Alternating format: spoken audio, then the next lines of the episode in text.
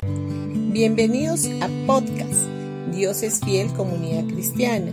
Los invitamos a escuchar el mensaje de hoy. Hola familia, hoy día martes 19 de julio vamos a ir a San Juan capítulo 8 versículo 10 y 11. Entonces Jesús se incorporó de nuevo y le dijo a la mujer, ¿Dónde están los que te acusaban?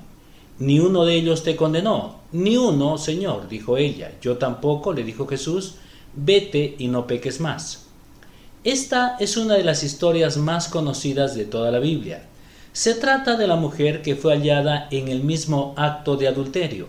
Ella es llevada delante de los escribas y fariseos para ser juzgada. ¿Qué es lo primero que Jesús le dice? Yo tampoco te condeno, vete y no peques más. Todo lo contrario a los escribas y fariseos.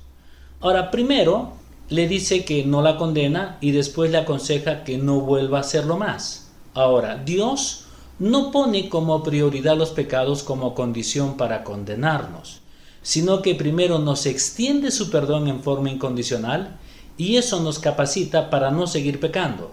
Seguramente que si esta mujer hubiera vuelto más tarde a caer en el mismo pecado nuevamente, Jesús le hubiese dicho exactamente lo mismo. Y debemos tener en cuenta que frente a ella se encontraba el único que hubiese podido llegar a condenarla.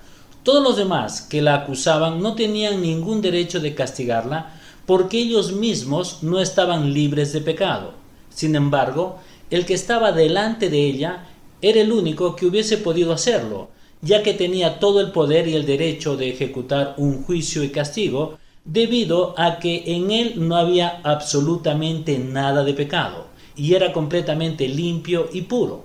Ahora, debido a que no hay más condenación para nosotros en el cielo, porque está abierto sobre nosotros para que podamos recibir todas las bendiciones de Dios para nuestras vidas. En Ezequiel capítulo 34 versículo del 23 al 26 dice, sobre ellos pondré un solo pastor, a mi siervo David.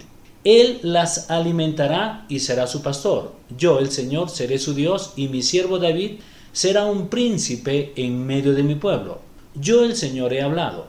Haré un pacto de paz con mi pueblo y alejaré de la tierra a los animales peligrosos. Entonces los israelitas podrán acampar seguros en lugares más silvestres y dormir sin temor en el bosque. Bendeciré a mi pueblo y a sus hogares alrededor de mi colina sagrada. En la temporada oportuna les enviaré las lluvias que necesiten. Habrá lluvias de bendición.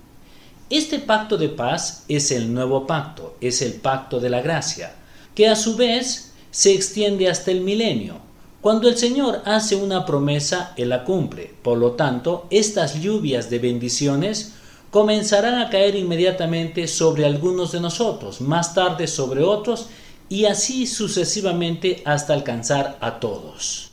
Bendiciones con todos ustedes y que tengan un gran día.